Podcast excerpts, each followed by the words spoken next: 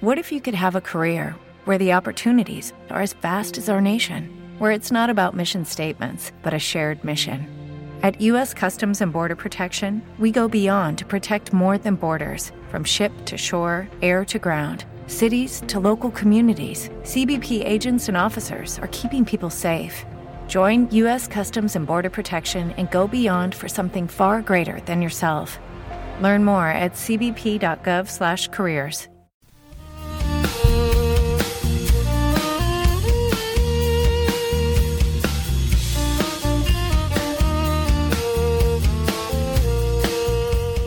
Estás escuchando Aula 89 en Radio Universidad de Salamanca, en la 89.0 y en radio.usal.es.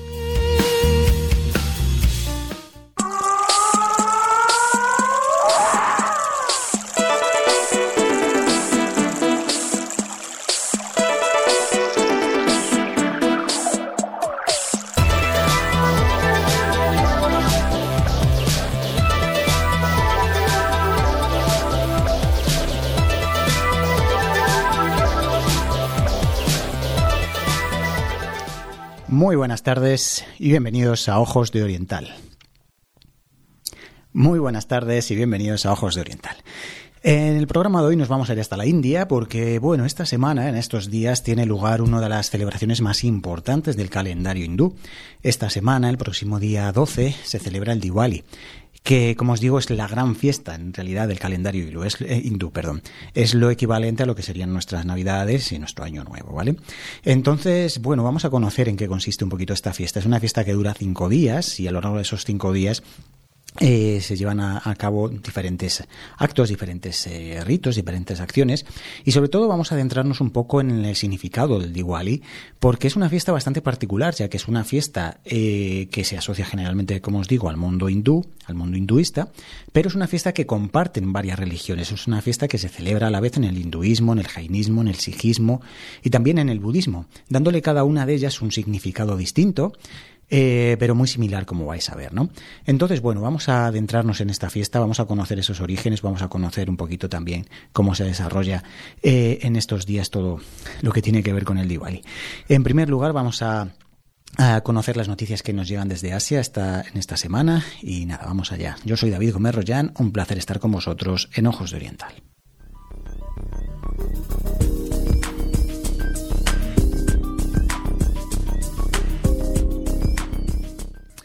Pakistán ordena la deportación de más de un millón de afganos.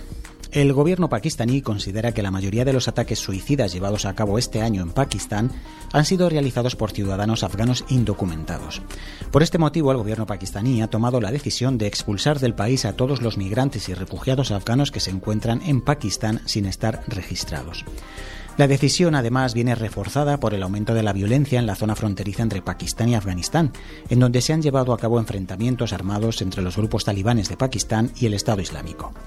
Se calcula que hasta la fecha ya han salido de Pakistán alrededor de 200.000 afganos, pero el número total de afganos que deben regresar a su país es mucho mayor y superaría el millón de personas. Según los datos de la ONU, Pakistán es el país que más migrantes y refugiados afganos ha recibido en las últimas décadas. Según los datos oficiales, habría alrededor de 1.300.000 afganos registrados como refugiados en Pakistán, a los que habría que sumar además otros 880.000 que tendrían el permiso legal para vivir y permanecer en Pakistán. Además de esto, la ONU considera que cerca de 2 millones de afganos viven actualmente en Pakistán como indocumentados, de los cuales alrededor de 600.000 llegaron al país escapando tras el regreso de los talibanes al poder en Afganistán. La deportación anunciada por el gobierno pakistaní se ha encontrado con el rechazo de la Oficina de Derechos Humanos de la ONU al considerar que la deportación de más de un millón de afganos supondrá una gran catástrofe al considerar que una parte importante de los deportados se van a enfrentar en Afganistán a un riesgo muy alto y muy grave de, muy grave de sufrir arrestos, torturas y violaciones de los derechos humanos por parte del gobierno talibán. Asesinado un locutor de radio en directo en Filipinas. El presentador, radiofónico Juan Jumalón, conocido como DJ Johnny Walker, fue asesinado con un disparo a quemarropa mientras estaba emitiendo su programa en directo en la emisora Calambá Gold FM. El programa también se estaba emitiendo de forma directa a través de Facebook, donde todos los que estaban siguiendo el programa pudieron presenciar el asesinato. El suceso tuvo lugar en la madrugada, mientras el locutor se encontraba en el estudio de su casa en la que dos individuos lograron entrar tras amenazar al vigilante a punta de pistola. Tras el asesinato arrancaron al locutor una cadena de oro y escaparon en moto, en la misma moto que habían llegado. La hipótesis principal que maneja la policía para el asesinato es que se trataba de sicarios contratados que habrían ejecutado al locutor debido a cuestiones relacionadas con su trabajo y el contenido de sus emisiones. Filipinas ocupa actualmente el octavo puesto en el ranking de impunidad de asesinatos contra periodistas. De hecho, Filipinas está considerado el país más peligroso del mundo para ser presentador de radio. En apenas un año, cuatro locutores de radio han sido asesinados. Esto se debe a que los locutores de radio en Filipinas tienen bastante influencia y notoriedad en la sociedad y sus críticas y posicionamientos políticos, principalmente frente al gobierno o cuestiones sociales delicadas, pueden acabar apagándose, como en este caso, con la muerte. Al menos 32 mineros muertos en Kazajistán tras la, explosión de una mina. El suceso tuvo lugar este pasado fin de semana en una mina de carbón situada en la región de Karagandá, en el centro del país. La, la, explosión se habría producido debido a la acumulación de metano y produjo un incendio posterior que se extendió por toda la mina. Hasta el momento se han conseguido recuperar los cuerpos de 32 mineros muertos, pero sigue habiendo otros 14 aún desaparecidos. Los servicios de emergencia lograron rescatar a 208 mineros con vida. Las autoridades han abierto una investigación para tratar de esclarecer lo ocurrido. La empresa propietaria de la mina, llamada ArcelorMittal, lleva desde hace años en el punto de mira de las autoridades por considerar que incumple los, los compromisos de modernización de las infraestructuras y por haber sido protagonista en los últimos años de varios accidentes similares que se han cobrado la vida de decenas de trabajadores. Vietnam paraliza la construcción de un complejo hotelero en la bahía de Jalón. La idea de la empresa constructora, que contaba con el permiso gubernamental, era construir un complejo residencial, varios edificios hoteleros y diversas zonas comerciales destinadas al turismo en las proximidades de la bahía de Jalón. Las obras habían comenzado recientemente y tras salir a la luz varias imágenes de los movimientos de tierra y la construcción de dársenas junto a algunos islotes de la bahía, las críticas y las protestas entre la población local y diversas organizaciones medioambientales han llevado a la paralización temporal del proyecto. Se considera que el proyecto viola por completo las leyes de protección de patrimonio al adentrarse en el mar y supone un riesgo patrimonial y ambiental para la cercana bahía de Jalón. Si bien las obras se estaban llevando a cabo fuera de la zona protegida y declarada Patrimonio Mundial, mundial perdón, la cercanía hace que su construcción influya de forma directa en la propia bahía y modifique parte del entorno que la rodea y mantiene. La bahía de Jalón es uno de los grandes tesoros naturales y paisajísticos de Vietnam, lo que la ha convertido en un lugar que tiene que lidiar con una fuerte carga turística que propicia proyectos como este. Por el momento, el proyecto ha quedado paralizado hasta que se lleven a cabo nuevas evaluaciones y se tome una decisión final sobre su viabilidad.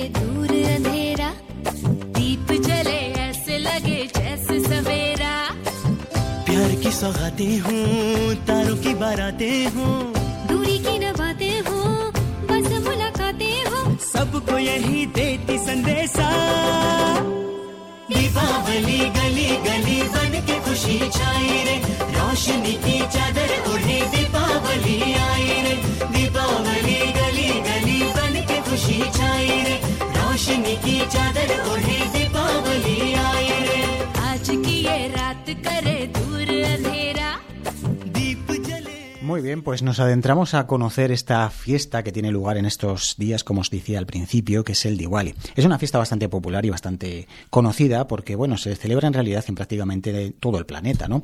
Allí donde hay comunidades eh, de origen indio, pues eh, tienen lugar estos días eh, celebraciones en este sentido, ¿no? Aquí en España también. Sobre todo en las grandes ciudades como Madrid y Barcelona, hay algunas pequeñas celebraciones en estos días en torno al Diwali, ¿no? Como os decía, es la fiesta que, bueno, se considera el Año Nuevo hindú y también es conocida como la fiesta de las luces, ¿no? Seguro que tenéis imágenes del Diwali, ¿no? Es eh, una fiesta en la que las calles, las casas, la, bueno, todo se llena de luces, ¿no? De lamparitas, de, pequeños candelabros con velas y demás, ¿no? Eh, que iluminan toda la noche y también se usan y se hacen muchos estas lamparitas que, luego se van en el aire, ¿no? Eh, eh, también se, echan lamparitas a, a, los ríos, al mar y todo esto, ¿no?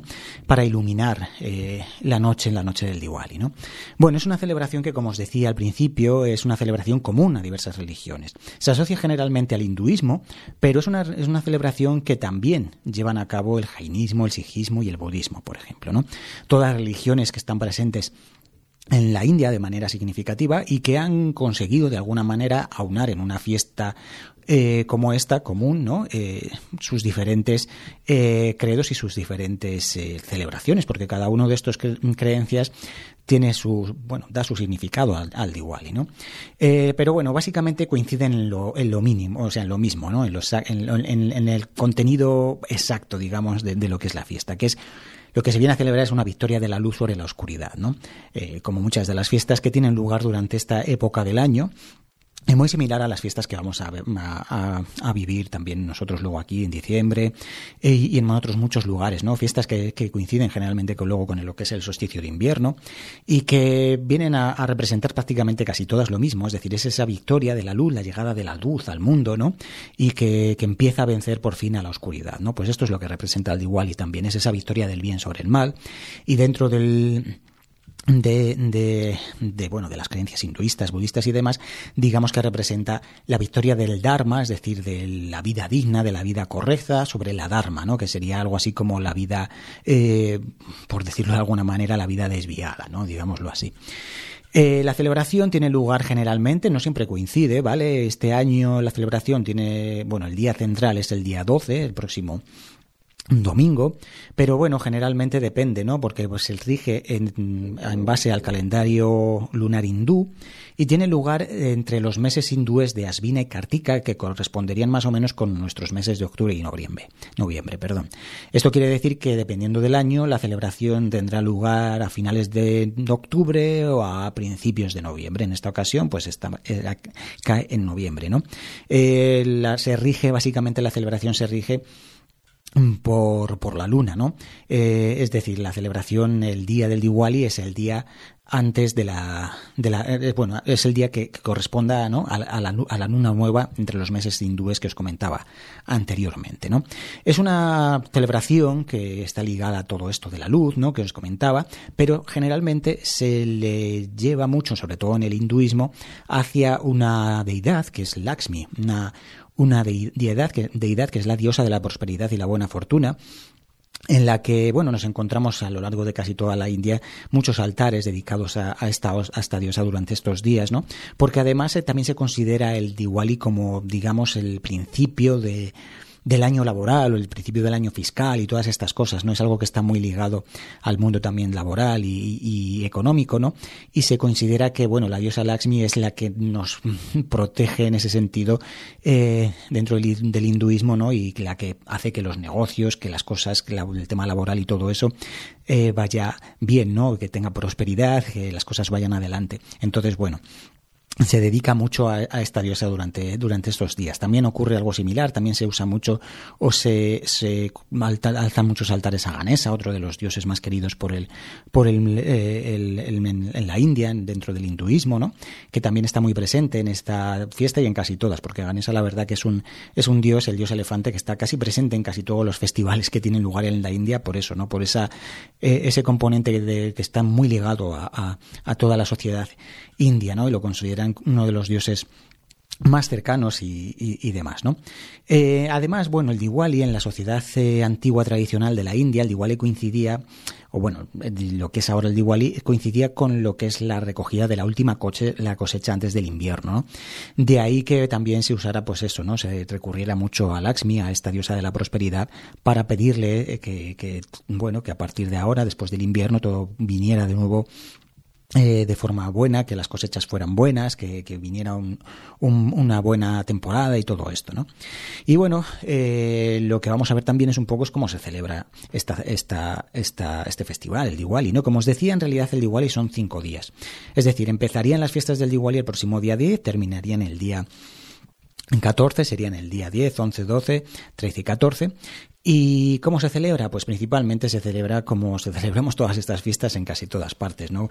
Con reuniones familiares, con cenas, con comidas, con todo esto, con regalos también, ¿no? Con la presencia de algunos platos típicos y, cosas similares, ¿no? Una cosa bastante tradicional del Diwali en la India son las galletas. Eh, y es que por el Diwali aparecen galletas de todo tipo, de todo sabor, de toda manera que podamos imaginar con motivo de las festividades del Diwali, ¿no? Además de todo esto, de la parte más familiar, digamos, ¿no? Pues también tiene la parte religiosa, evidentemente, en donde las personas más religiosas pues llevan a cabo una serie de, de actos religiosos, oraciones, cantos y demás. Se pueden levantar altares en las propias casas, en las calles, ¿no? Algunos de estos dioses que os comentaba anteriormente y quizá las partes más vistosas son las más conocidas, ¿no? Esa parte que, que es, consiste en poner las luces, las velitas en las ventanas y en muchos lugares de las calles, ¿no? Durante estos días las calles se llenan de luces, al, similar a lo que ocurre aquí cuando llega la Navidad, pues algo parecido, ¿no? Se llenan de estas lamparitas de colores por todas partes, de luces de colores por todas partes, colgadas de los árboles, colgadas de todo, eh, durante estos días del Diwali, ¿no? Además de esto también se celebra con muchísimos fuegos artificiales, lo que generalmente ha traído bastantes problemas eh, derivados del tema de la contaminación, ¿no? De hecho, en esta última semana ha habido bastantes restricciones en la India porque, bueno, había niveles de contaminación altísimos y lo peor de todo es que además de todas estas restricciones, y ya venían así, ahora con la celebración del Diwali, el lanzamiento de fuegos artificiales, que es una cosa que hace casi todo el mundo, todas las familias compran petardos, fuegos artificiales y se ponen a tirarlos durante las celebraciones del Diwali, pues genera todavía que crezca esa contaminación, ¿no? Entonces ha intentado de alguna manera decir o mm, eh, controlar un poco el uso de estos fuegos artificiales, pero bueno, de momento no ha tenido mucho éxito todo esto, ¿no? También además de esto, una de las cosas que tienen lugar en estos días es la creación de ragolis. Los ragolis son una especie de de mandalas, los mandalas seguro que sabéis lo que son, los mandalas estos tibetanos, ¿no? Es algo similar, pero llevado al mundo del hinduismo, en donde son figuras que se hacen en el suelo de la casa, que se permanecen allí durante todos estos días, se hacen generalmente con, con granitos de arroz seco y pintados con algún tipo de pigmento, o a veces con algún tipo de arena también teñida con algún tipo de pigmento natural y forman, hacen como formas geométricas o a veces sale la figura de alguno de estos dioses o algún elemento relativo a, todas estas celebraciones y se rodean generalmente con unas velas, ¿no? Con velas que rodean estas, estas formas, los, estos ragolis, ¿no? Y simbolizan de alguna forma un espacio, pues eso, ¿no? Ese espacio de luz dentro del hogar, dentro de las casas, en el que reciben o dan la bienvenida a todos estos dioses para que traigan y sientan que en esa casa pues también pueden dejar algo de prosperidad y buena fortuna para, para ese año que digamos empieza ¿no? dentro del calendario hindú. Eh, la, la, celebración, como os decía, está dividida en cinco días y como sucede en muchas de estas celebraciones que se tienen lugar en Asia, es una cosa muy similar a lo que luego hay durante el Año Nuevo Lunar, que tiene lugar en China y en otros países de Asia, ¿no? Hay como una estructura de calendario muy clara, en donde cada día tiene un significado, donde cada día se hacen unas cosas muy concretas. En el caso del Diwali también es así. El primer día, que correspondería al próximo día 10, es el día de la limpieza, es el día en el que hay que dejar todo limpio, en el que hay que dejar las casas impolutas, hay que dejar todo listo, preparado y hay que echar fuera, digamos, todas esas cosas que se han ido acumulando a lo largo del año y que no queremos seguir manteniendo para el nuevo año, ¿no? Es el día de esa limpieza, ¿no? El segundo día sería el día en el que se empiezan a preparar ya todas las cosas para el gran día, que es el tercero. Sería el día en el que se empiezan a preparar todos estos ragolis que os comentaba, estas formas que se hacen en las casas, también se hacen en muchos lugares, en la, en la calle, en muchos lugares, los ragolis están por todas partes. Y se empiezan a preparar también todas las velas, las lámparas y demás que se van a usar durante el día siguiente, ¿no? Luego el tercer día es el día, el gran día del Diwali, la gran fiesta, ¿no? Es el día de en el que se encienden todas las lámparas eh, eh, al anochecer, en donde se celebran todas estas reuniones familiares, eh, las cenas, todo esto, ¿no? Donde se lanzan al aire los fuegos artificiales, las, las lamparillas, el día de, la gran fiesta del Diwali, ¿no? Por último, ¿no? el, perdón, luego el cuarto día es el día que correspondería, digamos, al año nuevo y es un día en el que lo habitual es, eh, pues sobre todo es darse regalos, ¿no? Hacerse regalos unos a otros y demás y desear, bueno, eso, ¿no? Que el nuevo año venga lleno de prosperidad y demás, ¿no? Como hacemos en todas partes, en realidad, ¿no? Y luego ya por último día, el, por último, el quinto día sería un día dedicado a la visita a los familiares, ¿no? Bueno, una visita a los familiares, sobre todo especialmente dedicado a honrar a los hermanos y hermanas, ¿no? en donde se acude a, las casas de, de, la familia, de los hermanos, de las hermanas, y se comparte un poco también esas comidas de, que dan, bueno, dan fin a las celebraciones del Diwali de estos cinco días, ¿no? Y bueno, como os decía, el Diwali se celebra por muchas religiones eh, en la India que han aunado, digamos, en esta fiesta algo mm, importante dentro de, de, su, de sus mitologías, de sus creencias y demás, ¿no? Y han conseguido unirlo en un mismo momento del calendario, ¿no? la parte principal del Diwali, digamos que es el hinduismo, ¿no? El hinduismo es la religión evidentemente más eh, seguida en la India y el hinduismo mm, tiene un poco ese germen, digamos, de la celebración del Diwali como tal, ¿no?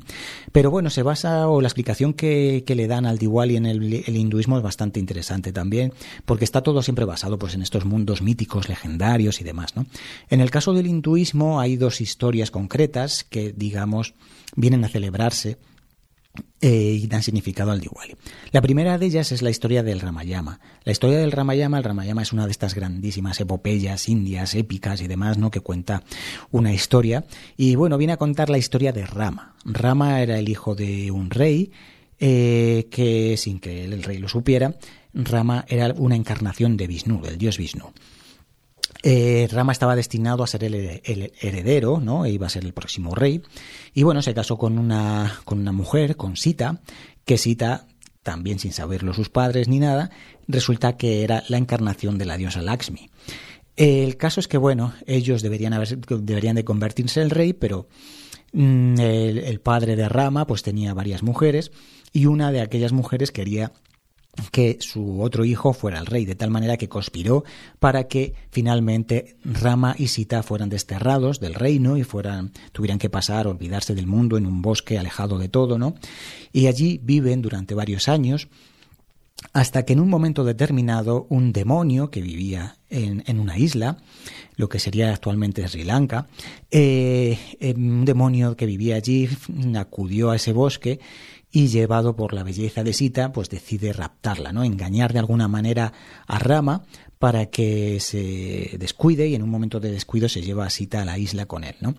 Entonces eh, Rama decide ir a buscar a Sita hasta esa isla eh, y enfrentarse a ese demonio. Él es muy complicado para él, ¿no? Evidentemente, entonces toda esta historia de epopeya, de épica y demás, ¿no? Que podemos imaginar que es lo que se narra en este mm, Ramayama y bueno, él acude al rey de los monos, al dios Hanuman, el dios mono de la India, que le ayuda a enfrentarse precisamente a ese demonio y por fin rescatar a Sita.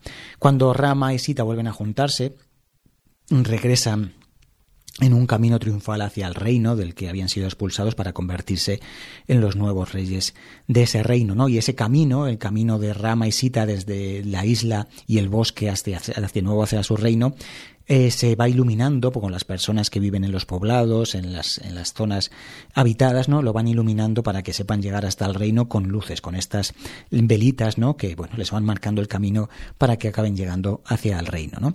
Bueno, como veis aquí ya tenemos eh, los elementos de las velitas y todo esto que son tan característicos del Diwali y también es otra historia de eso, ¿no? Que es el, pues lo que os decía, ¿no? El significado básico, ¿no? Que es esa victoria de la luz, de, eh, de la luz frente a la oscuridad, del bien sobre el mal y todo esto, ¿no? Que es lo que viene a celebrarse. Otra de la historia que da sentido y significado en el hinduismo al Diwali es eh, otra historia que también tiene ese componente, digamos, legendario, épico, y en esta ocasión está protagonizada por el dios Krishna y por un demonio, el demonio Narakasura. Eh, el demonio Narakasura es un demonio que consiguió una inmensa cantidad de poder, ¿no? De tal manera que su poder fue creciendo tanto, tanto, tanto, que se convirtió en el rey prácticamente del cielo y de la tierra. Y hacía todo tipo de, bueno, de desastres, ¿no? Mm, matanzas de todo tipo, hacía todo lo que le venía en gana, como quería, con quien quería, hacía todo lo que le apetecía, ¿vale? Convirtiendo la tierra y el cielo en un enorme desastre, en un, enorme desaguisado, ¿no? Uno de los hechos que llevó a cabo fue el rapto de 16.000 mujeres que llevó con él a su, a su zona de, de, su palacio, a su zona donde vivía. Y mm, llevado por esto, precisamente esto empezó a generar bastante eh, complicación o bastante eh, incertidumbre, sobre todo en torno a las mujeres que vivían en, en aquellos reinos. Y precisamente la mujer de Krishna fue la que y dijo a Krishna o, intentó que Krishna fuera a luchar contra Narakasura porque consideraba que lo que se estaba haciendo con las mujeres no tenía ningún perdón, ¿no? En este sentido, lo que acabó haciendo Krishna fue precisamente eso, ¿no? Ir a luchar contra eh, Narakasura y, por fin rescatar a esas 16.000 mujeres que habían sido tomadas presas por Narakasura y además Krishna acaba venciendo y matando a Narakasura y librando al mundo de ese demonio que se había convertido en el rey del cielo y de la tierra. Pues bueno, lo mismo, ¿no? Esta es otra de las historias legendarias que da sentido y significado a la fiesta del Diwali, ¿no?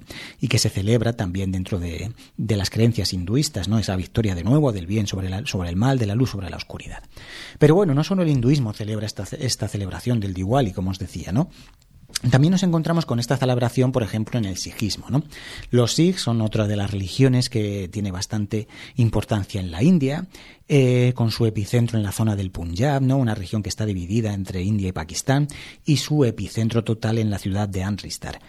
Eh, donde está el Templo Dorado, ¿no? que es el lugar central de, esta religión y que da sentido, digamos, a toda la cosmogonía y demás que tiene en la que se basa la religión Sikh. Ellos, eh, dentro de, de, su creencia y demás, llaman al Diwali con un nombre un poco diferente, lo llaman Bandi Chordivas, y bueno, simplemente encaja igualmente, es la misma fecha, los mismos días, exactamente igual que el Diwali, entonces se celebra como el Diwali, de hecho la celebración es prácticamente exacta, se llenan las casas de luces, bueno, todo lo mismo, de hecho el gran templo dorado de Amritsar durante estos días se convierte en un inmenso foco de luz porque está repleto de, de, bombillas que se iluminan durante estos días, ¿no? Celebrando esta, esta festividad, ¿no? Los Sikh lo que, lo que celebran, lo que da sentido a la celebración de los Sikh, es que en este día tuvo lugar la liberación del, del gurú Hargobind.